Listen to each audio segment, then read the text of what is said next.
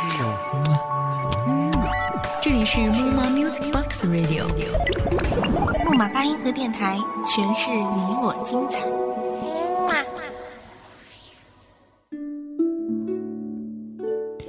亲爱的听众朋友们，大家好，这里是木马八音盒电台，我是主播陆冰，第一次跟大家见面，希望大家能够喜欢我的声音。嗯，我平常呢比较喜欢看一些有趣的、感人的小故事。今天呢，跟大家分享一个我之前看过的故事，让大家也来感受一下。关于一个爱情的小故事，希望大家能够喜欢。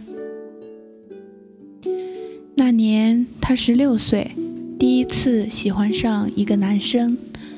他不算很高，斯斯文文的，但很喜欢踢足球，有着一把低沉的好嗓音，成绩很好，常是班上的第一名。虽然在当时早恋已经不是什么大问题，而女生追男生也不再是新闻了，但她更不是那种内向的女孩。她从来也没有想过要向他表白。只是觉得能一直这样远远的欣赏着他就很好了。那时候他常常会在路上碰到他，打声招呼，高兴个半天。常常放学也不回去，而是上运动场一圈又一圈的慢跑，只为了看他踢球。他还学着叠幸运星，每天在那小纸条上写上一句想对他说的话。叠成小的幸运星，快乐的放在大瓶子里。他常常看着他想，像他那样的男生，应该是会喜欢那种温柔体贴的女孩吧？那种拥有着乌黑长长直直的头发，有着一双水汪汪的大眼睛，开心的时候会抿嘴一笑的女孩。而他的头发虽然很乌黑。但只是短短的到耳际边。他有一双大眼睛，但常常因为大笑而眯成一条缝。他常常照着镜子想：如果有一天他变成了那种女孩，他会不会喜欢上他？但是想归想，他还是每个月都会跑去理发店，把稍微长长的一点头发剪短到耳际边。还是一遇到好笑的事情，就哈哈大笑起来，笑的眼睛眯成了一条缝。在他十九岁那年，他考上了一所不算很好，但也不算很差的大学，而他呢，是正常发挥，考去了另外一所城市的重点大学。他坐着火车离开这个生他养他的小城市，浮上心头的。是他点点滴滴与他的回忆。大学的生活是以二十天艰苦的军训生活拉开序幕的。晚上临睡前，其他的女生都躲在被窝里，偷偷打电话跟男友互诉相思之情。他好多次按完那几个熟悉的数字键，始终没有按下来那个呼叫键。十九年来。次知道什么叫相思，原来思念就是一种可以让人莫名其妙的掉下眼泪的力量。四年的大学生活不算太长，活泼可爱的他身边从来不缺乏追求者，但他却选择单身。有好事者问起原因的时候，他总淡淡一笑，说：“学业为重嘛。”他也确实在很努力的学习，只为了考取他所在的那所大学的研究生。四年来，他的头发不断的变长，他没有再去剪短过。一次旧同学聚会时，大家看到他时都眼前一亮，有一头乌黑长长直直的头发，水汪汪的大眼睛，因为恰到好处的眼影而更显光彩。白里透红的皮肤，时不时抿嘴一笑，都认不出这是昔日的小活宝。他见到他时，也不禁心神一动，但当时他的手正挽着另一个女子的纤纤细腰。他看着他身边那个比自己更温柔妩媚的女人，很好的掩饰了心里的一丝失落，只淡淡的对他一笑，说：“好久不见了。”他二十二岁时，以第一名的成绩考上了他那所大学的研究生。他没有继续考研，进了一间外企，工作很出色，年薪很快就达到了六位数。而他继续过着单调甚至枯燥的学生生活，并且坚持单身。一次放假回家，一进门，母亲就把他拉到一边。语重心长，女儿啊，读书是好事儿，但女人始终是要嫁人生子的，这才是归宿啊。他点了点头，进房间整理带出来的行李，先从箱子里拿出来的是一瓶满满的幸运星，摆在书架上，书架上一排幸运星的瓶子。都是满满的，刚好六瓶。他二十五岁，凭着中年大学的硕士学历和优秀的成绩，很快就找到了一份很好的工作，月薪上万。他这时已自己开公司，生意越做越大。第三间分公司开业的时候，他跟一个副市长的千金结婚了，双喜临门。他出席了那场盛大的婚礼，听到旁边的人说：“新郎年轻有为，一表人才；新娘家世显赫，留洋归来，貌美如花，真是一对璧人呢。”他看着他春风得意的笑脸，心里竟也荡起一种幸福的感觉，莫名的感觉，仿佛他身边那个笑容如花的女子。就是自己一样。她二十六岁那年嫁给了公司的一个同事，两个人从相识到结婚不到半年的时间，短到他都不知道两人是否恋爱过。他们的婚礼在他的极力要求下搞得很简单，只邀请了几个至亲好友。当晚他喝了很多酒，第一次喝那么多酒，没有醉。却吐得一塌糊涂。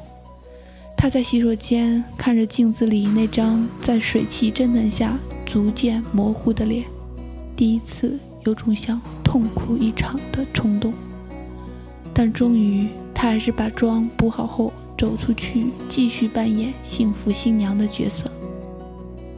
他的外套的衣袋里有他早上仓促叠好的一颗幸运星，里面写着：“今天。”我嫁作他人妇了，可是我知道，我爱的是你。他三十六岁那年，过着平静的小康生活。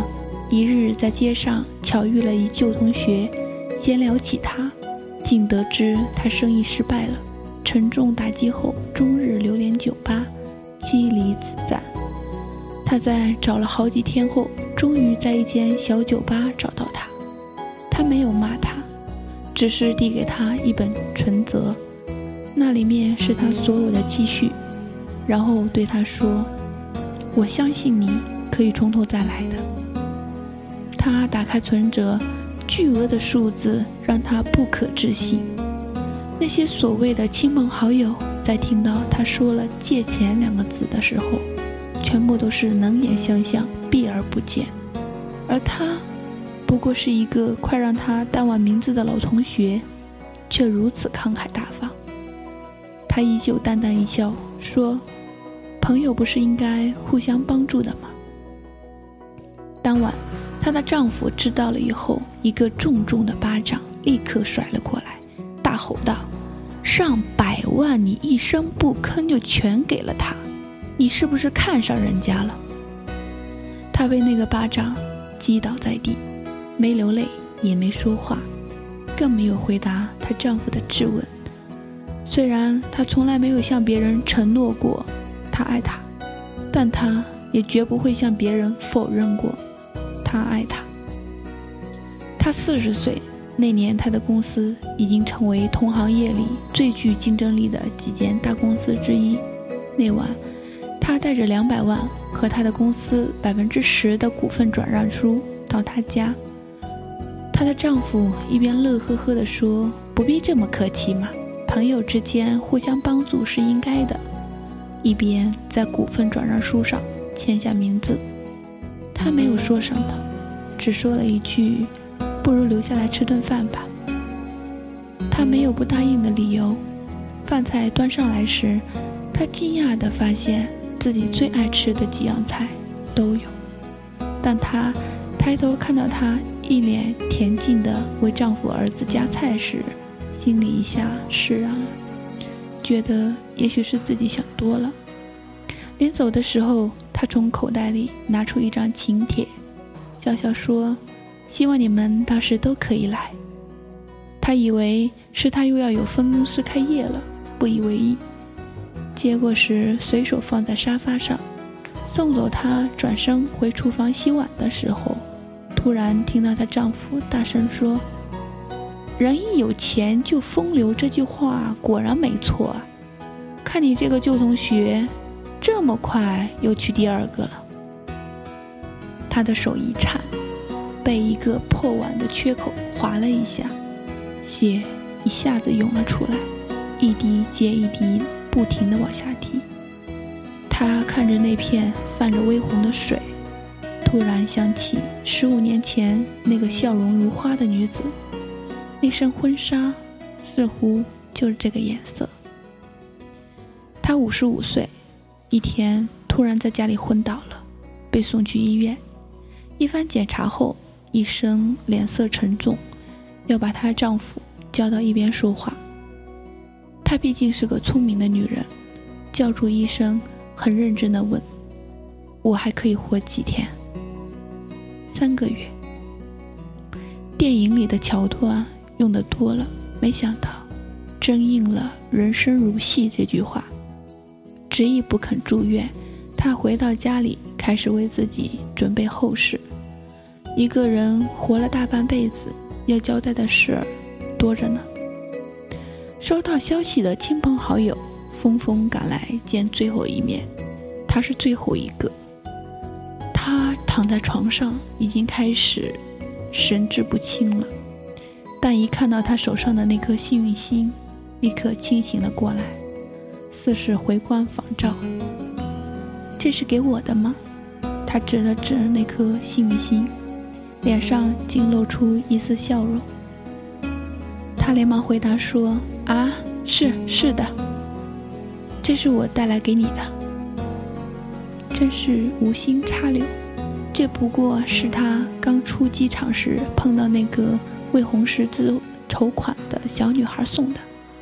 他当时急着来见她，接过来时都没看清是什么东西，就赶着上车了，一路握着也不知觉。